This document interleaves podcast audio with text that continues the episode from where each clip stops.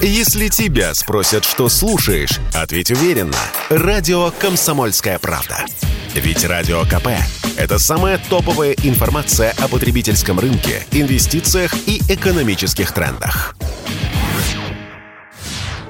В России создадут единую базу очередников на жилье. Об этом заявил Марат Хуснулин. Вице-премьер выступал перед депутатами в Госдуме и сделал несколько интересных заявлений. Тем более, что почти каждого россиянина сегодня интересует, что же происходит на рынке недвижимости. Ну, в частности, ответственный за стройку рассказал – как можно решить проблему с очередями на жилье? Надо серьезно заняться очередниками. Могу сказать свой личный опыт работы в Татарстане министром и работы в Москве за мэра. Когда мы начали проверять очередников, оказалось, что 20% очередников не нуждающиеся и что они стоят один и тот же очередник в разных программах. У нас, к сожалению, единой базы очередников нету. И мы в своих задачах, вот в стратегии развития, мы себе эту задачу ставим с Минстроем. Привести все-таки все наши льготные программы к порядку, к оценке. А сколько у нас очередников? По официальным данным, у нас 20 лет средний срок ожидания в очереди.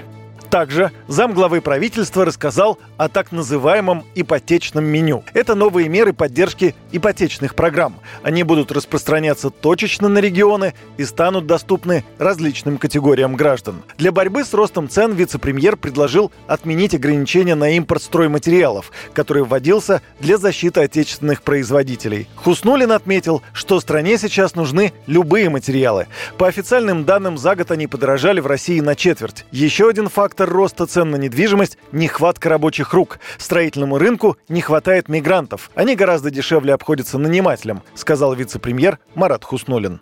Ну, давайте открыто правде глаза смотреть. Мигрант сегодня работает на 50% больше россиянина и получает на 30% меньше. То есть давайте примем решение. Без мигрантов будем работать. Тогда давайте мы зарплату, средняя зарплата по стране сегодня 50 с лишним тысяч, а у строителей 40 с лишним. Давайте доведем зарплату до средней как минимум. А если хотим привлечь в эту отрасль, увеличим тогда зарплату. Давайте повышать производительность труда. Это системные вложения, и этим надо заниматься. Это все в наших с вами руках. Вот как примем решение, так и будет. Поэтому я говорю о цивилизованной, организованной миграции под жестким контролем, по жестким правилам.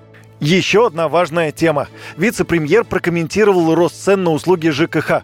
В частности, высказался о повышении на 40% стоимости тепла в квартирах части потребителей. Марат Хуснулин подчеркнул, что по закону такого быть не должно.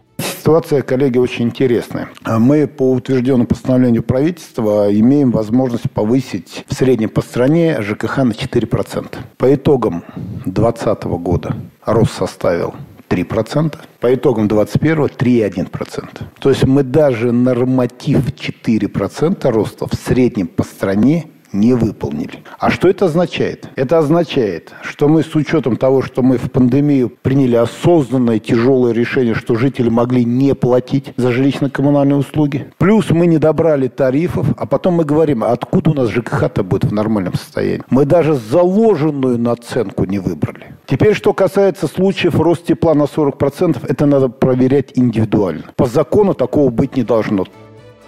Марат Хуснулин также обратил внимание на проблему расселения аварийного жилья. Он заверил, что программа реализуется с опережением. На сегодняшний день 9 регионов закончили эту работу. Юрий Кораблев, Радио «Комсомольская правда». Если тебя спросят, что слушаешь, ответь уверенно. Радио «Комсомольская правда». Ведь Радио КП – это истории и сюжеты о людях, которые обсуждает весь мир.